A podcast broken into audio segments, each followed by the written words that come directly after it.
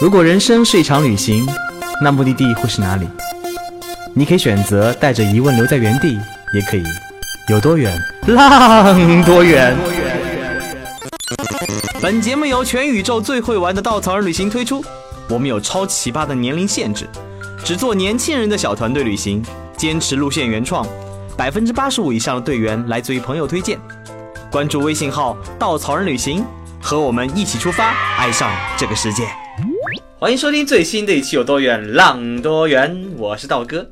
道哥作为一个不喝咖啡会死新人，每天喝咖啡成了必须要完成的事儿。哪天没有咖啡，真是全身酸软那种感觉，真是不舒服。然后刀哥有时候也会去到全球各地喝各种网红咖啡，比如说去京都要去喝个阿拉比卡呀，去洛杉矶一定要去个 Blue Bottle 啊，或者西雅图去星巴克第一家店朝圣朝圣。当然，这些都是非常浅显的入门级咖啡旅行了。我们今天请来了一位非常资深达人，他呢，呃，对很多人来说，咖啡是几乎是一种生活习惯，可对他来说，就是他的生活。他三百六十五天中几乎有三分之一时间在旅途上，而目标只有一个，那就是咖啡。作为国内为数不多的专职咖啡媒体人，从埃塞俄比亚这一个咖啡豆的故乡，到意大利这座无咖啡不生活的国家。再到云南这一个日渐崛起的新产区，他的每一次旅行都是以咖啡之名。我们今天嘉宾就是这位咖啡媒体人 Echo。Hello，大家好，我是 Echo。呃，自我介绍一下。呃，大家可以就叫我 Echo。然后我因为我是很喜欢三毛那个作家，所以我的英文名是跟他一样。然后我现在是在从事跟咖啡相关的。呃，工作现在是在一个咖啡生豆贸易的公司，然后之前是在一个咖啡的杂志社，所以我对咖啡呢可以算是呃比较了解吧。嗯，我们听说过很多呃，因为各种小的元素去去往旅行的一种一、呃一种冲动吧。有些人比如喜欢动漫，一定要去那个京都看看当年金田一嗯破案的地方。有些人可能喜欢日剧，他会去到日剧里面比较。拍摄地方去朝圣，有些人喜欢茶会去茶园，有些人选风景，选有些人选建筑，但是呢，以咖啡为目的的旅行其实很少听到。所以，什么样的契机让你开始跟着咖啡去旅行呢？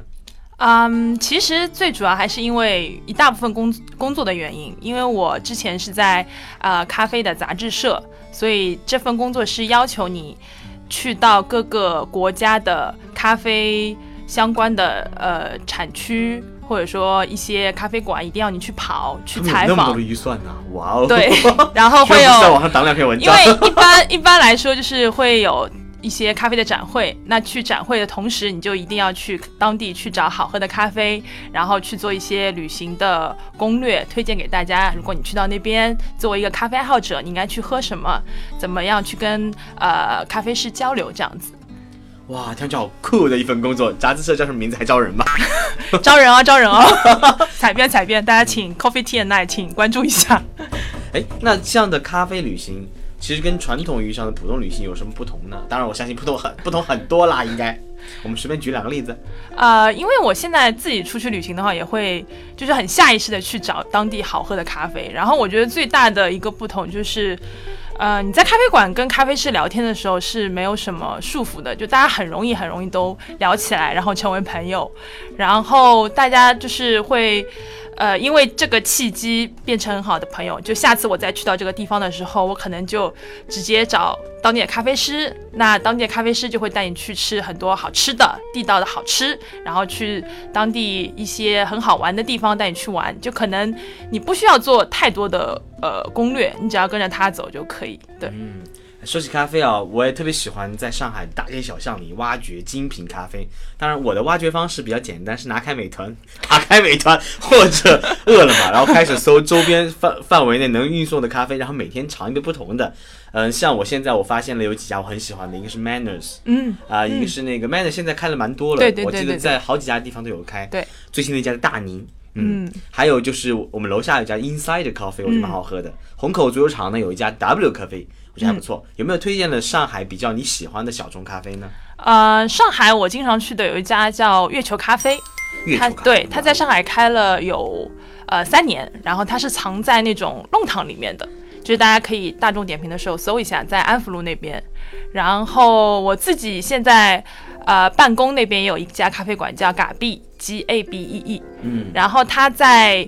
台北有一家店，他是三年前到了上海。这家这个品牌历史已经有呃十三十三十三年了，所以还很久。就大家如果喜欢台湾的咖啡师咖啡，然后喜欢一些创意饮品的话，可以去嘎比这样子。然后呃武康路那边会有新的一些咖啡馆可以去看一下，因为 Arabica 也要进上海了，啊对对对它会它会它会嗯开在武康路那一块，大家可以应该是两月份的时候，大家可以期待一下。还有就是淮海中路上有一家叫 Cafe on Air。我也很喜欢，呃，当地的那个创始人他是之前是在英国生活很长的一段时间，然后大家可以去喝一下那边的奶咖。咖啡有很多不同种类啊，相信大家经常耳熟能详听到什么摩卡呀、呃馥芮白呀、什么小笛子啊、什么呃拿铁啊等等等等。我们今天这里不做普及啊，大家自己去百度搜索一下啊。那个嗯，虽然大家经常喝，我相信很多知识常识大家不一定了解，所以喝要喝出名堂来。所以呢，大家知道咖啡的故乡是哪里吗？答案是埃塞俄比亚。然后听说 Echo 刚刚从埃塞俄比亚回来，来跟我们分享一下关于产区的有趣见闻吧。好，其实，呃，这应该算是我第一次去到一个产国，就是我之前有去过像呃清迈，他们那边也产咖啡，但是那个就是只是一个很小的庄园。但是第一次去咖啡产国，而且是去咖啡故乡的话，我去之前就已经很兴奋了。然后去之前，我爸妈也很担心，因为非洲的国家它不是很发达，会不会有危险啊？怎么样？然后去了大概我们一共去了八天，呃，当中去掉两天在飞机上，就是有六天的行程。呃，我们去了大概四天的庄园跟处理厂，然后我最大的一个感受就是那边的呃贫富差距很大，因为当地的咖啡其实在那边是很大的一个呃交易品类，就是有百分之六十的当地人是靠咖啡来养活自己的，所以它的竞争啊，它的呃收入啊等等都是靠你就是咖啡的好坏，然后去卖卖卖这些咖啡给处理厂这样一个过程。然后呢，当地就是我们在车上的时候，就是你一旦停下来的话，就会有很多小孩子啊或者老人就会来敲你窗户，他们会乞讨这样子。包括在咖啡庄园，如果一些好的咖啡庄园的话，它可能就是一天给呃处理站的工人是三美金一天的工钱，但是有很多其实有更低更低的价格，所以说它会让你去反思说你在喝一杯咖啡的时候，其实真正处于产地的人他们。并没有说你你喝的咖啡给的利润，并没有其实真的到他们手上，所以你会真的去考虑这整个产业它的一个呃意义，就是你会更加说我。因为我真的到了产地，我感受到了这些事情，所以你会想说，呃，就是更努力的在这个产产业里面可以投入自己的一份努力吧。我觉得，嗯，所以你们这次去埃塞俄比亚是有什么目的而去呢？反正又是公费出差玩。我们最主要还是就是去找好豆子啦，因为呃，虽然说就是精品咖啡的定义还是比较广泛的，但是如果你真的是经常喝的话，你还是分辨得出一些豆子的好坏。如果你真的要找到一只好豆子，你就必须去产地去看他们是怎么处理，呃，怎么采摘果实，怎么呃卖咖啡，怎么保存，这样子。对，嗯，哎说起来咖啡这件事儿，刀哥喝了那么多年咖啡，到目前只知道怎么磨豆子，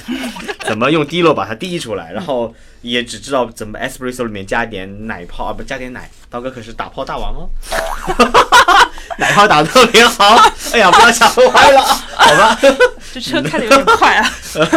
然后把打好的奶泡放进那个 espresso 里面，做成一杯浓浓的拿铁，这是我唯一会的。到目前现在开始慢慢的了解，包括烘焙的程度啊，嗯嗯烘焙的方式啊，还有产地不同啊，还有那个最后滴萃的方式不同，咖啡有很多很多不同的区别。就像我们的茶一样，茶有渊源的历史跟文化。其实咖啡虽然历史没有茶那么长，但本身也有跟跟各个产区、各个国家的人有不同的喝法有关，所以造就了不同的文化。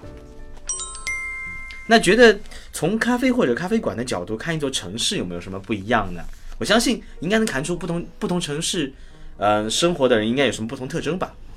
嗯，我觉得其实这个还是跟整体的国情比较有关系的。就比如说像欧美的一些国家，他们普遍都会有很很长的一些咖啡的历史在那边。比如说像意大利人，意大利人特别喜欢他们自己的意式咖啡，就是你喝的时候可能会觉得它很冲、很苦，但是那边的人就非常引以为豪。然后你去意大利喝咖啡的时候呢，大部分人都是早上的时候就站在咖啡馆里面喝完一杯意式，然后一定要加糖，然后喝到最后一口呢，一定要拿那个那个勺子去刮那个糖焦糖咖啡，那个最后一口是最好喝的。然后意大利是没有星巴克的，因为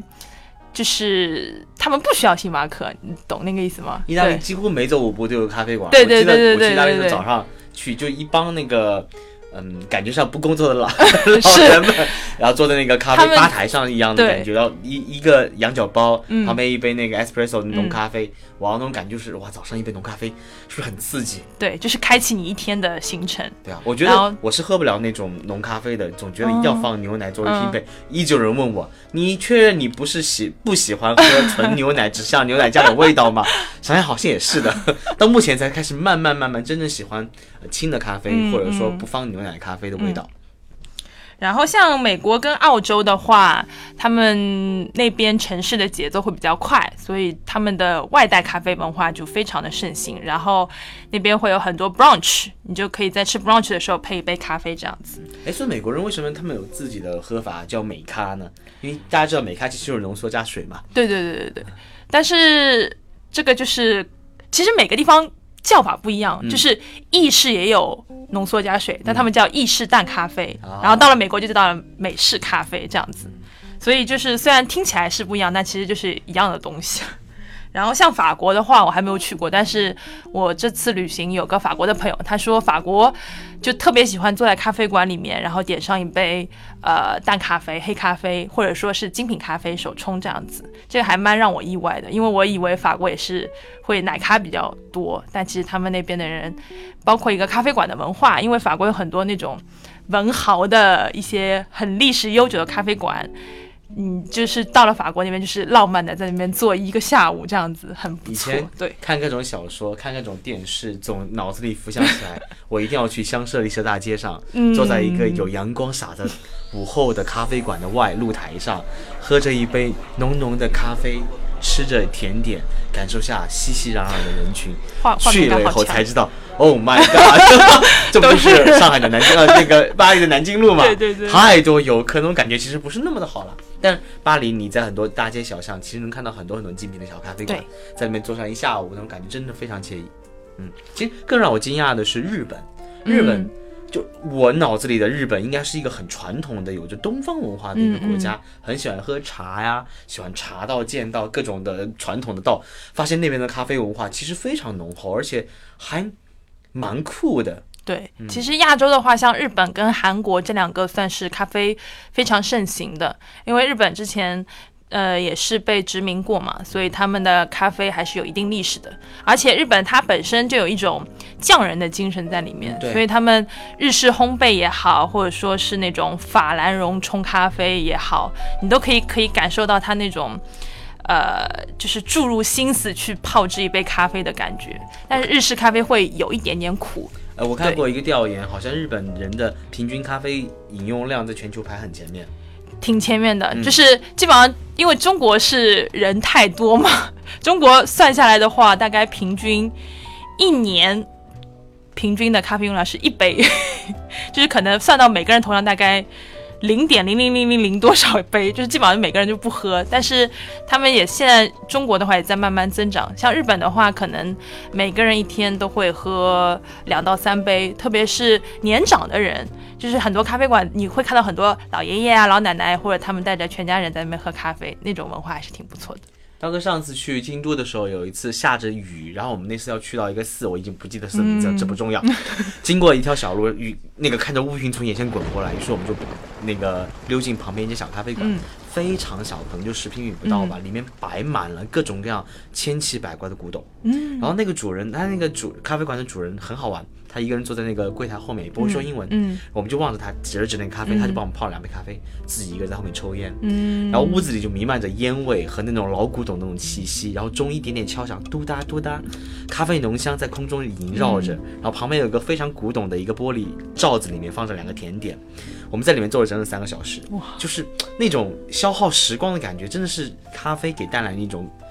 其实咖啡跟茶有的有时候很像。其实有的时候像人生一样，慢慢的走进，它会苦苦过甘来那种感觉。你在品味咖啡的过程当中，其实在品味时间的流逝，在回忆自己的点点滴滴。哇哦，真的好精华，好好升华。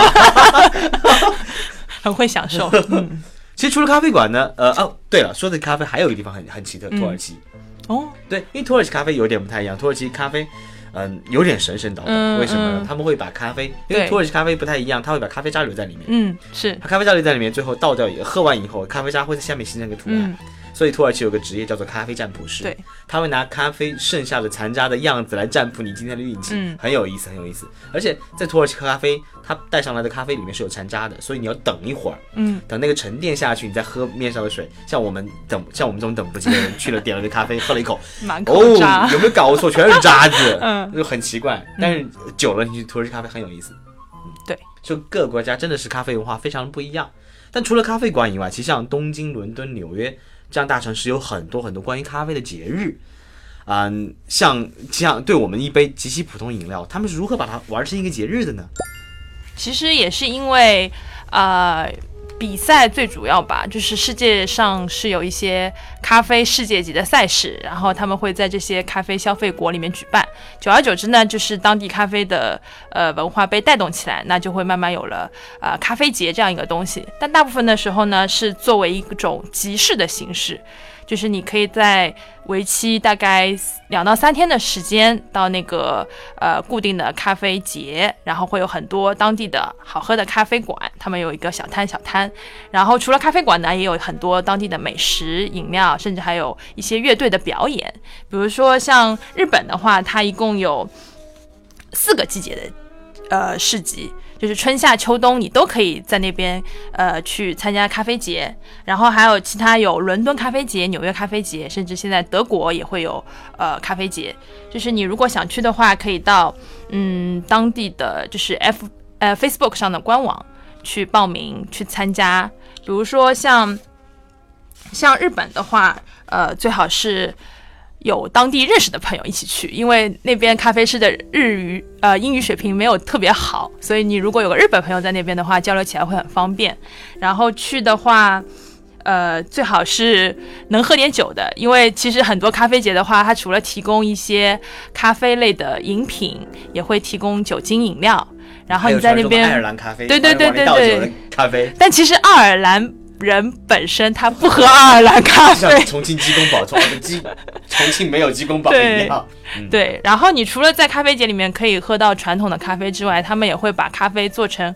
各种呃小吃，比如说伦敦咖啡节上的 Square Mile，他们去年有做咖啡果皮的巧克力，然后咖啡果皮茶、气泡水，甚至还有咖啡黄油，这还蛮奇特，你就可以尝到很多不一样的东西。除了这些，还有一些潮流饮品，比如说像近两年很流行的氮气咖啡，也是从国外那边传过来，你都可以在咖啡节上啊、呃感受到。所以喜欢咖啡的人，其实你一下子可以在咖啡节上体验到各种各样有趣的咖啡潮流跟咖啡文化。好像上海也有咖啡节，对吧？对对对，上海的话是一个是在三月，三月有一个很大的国际咖啡展，就是 Hotellix 酒店用品展，然后它会连着展会，旁边有一个展馆专门就是当地的咖啡馆的市集，然后他们也会请国外的品牌。另外一个就是十月份的陆家嘴已经办了呃两届了，今年应该也会有。对其实大家如果喜欢咖啡，想参加咖啡文化体验的话，稻草人官网上有各种各样关于咖啡的活动，比如教你怎么做一杯低萃，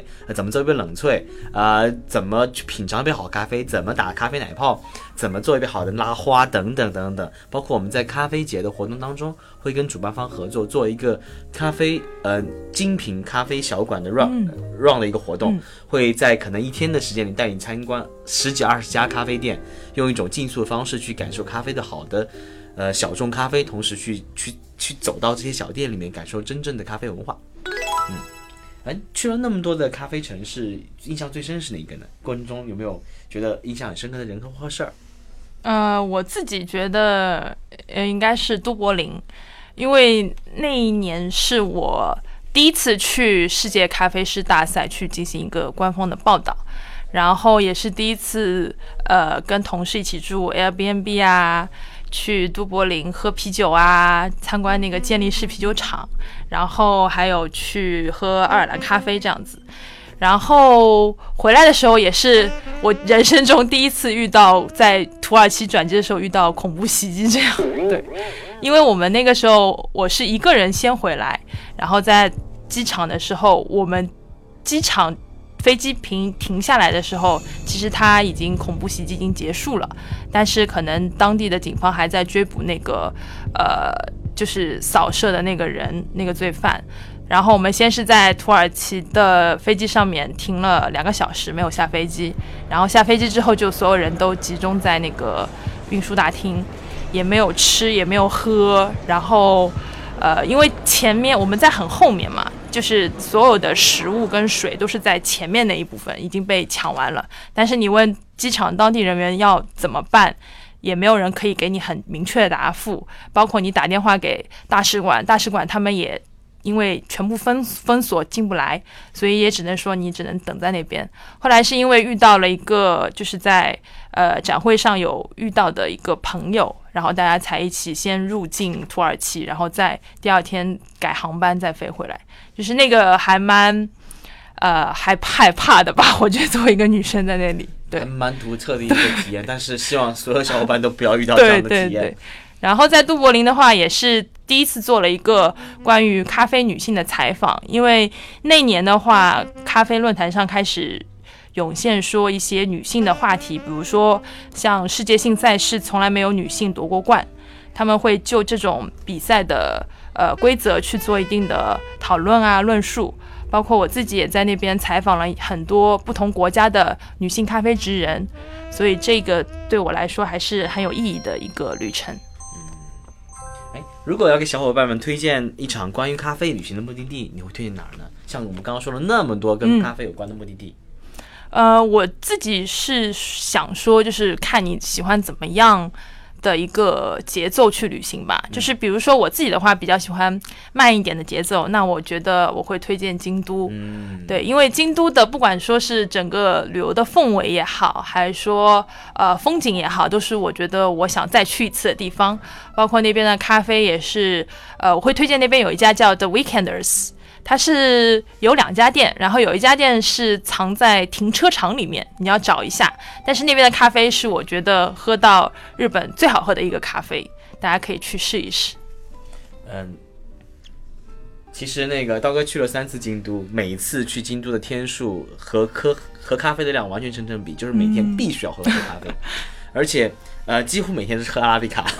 因为我住在那个四条上，四条下面商场里面就有一家阿拉比卡，而且排队人不多，关键是他那家总店极多的人。对，然后然后每次喝阿拉比卡，就是其实你想想是一个很大众的品牌，嗯，但你每次喝下去那一口那瞬间，哇，真的幸福满意，我真的觉得咖啡好好喝，然后再喝一下，嗯，国内的一些不是国内了，一些 连锁大品牌，我觉得，哎呀，这个你问那里面的是加了点东西，好像喝不出什么感觉来。就好的咖啡跟不怎么好的咖啡，真的当你喝的多了以后，那种差别非常明显。我觉得日本的匠人对于研究咖啡呃的东西，还是真的是花了心思的。对，一些原材料的因素也在里面，因为比如像像日本的奶制品，他们的牛奶也会比较好。对，那除了日除了日本以外，还有什么其他地方可以推荐的吗？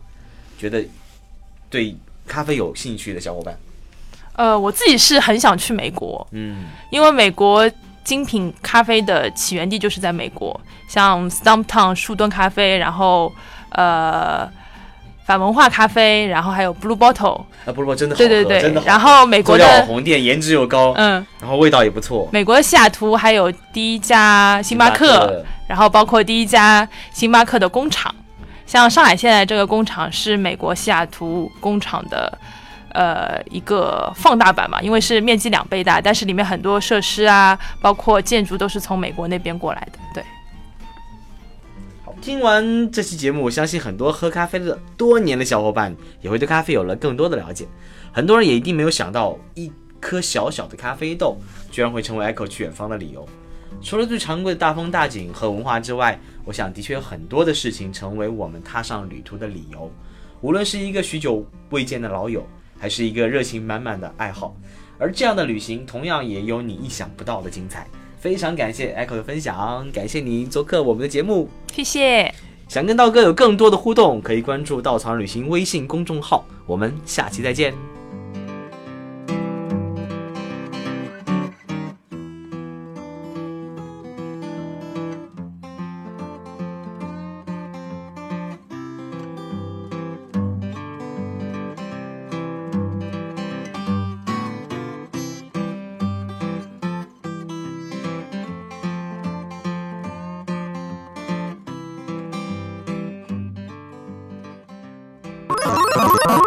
请搜索“稻草人旅行”，和我们德艺双馨、颜值出众的领队一起出发，爱上这个世界。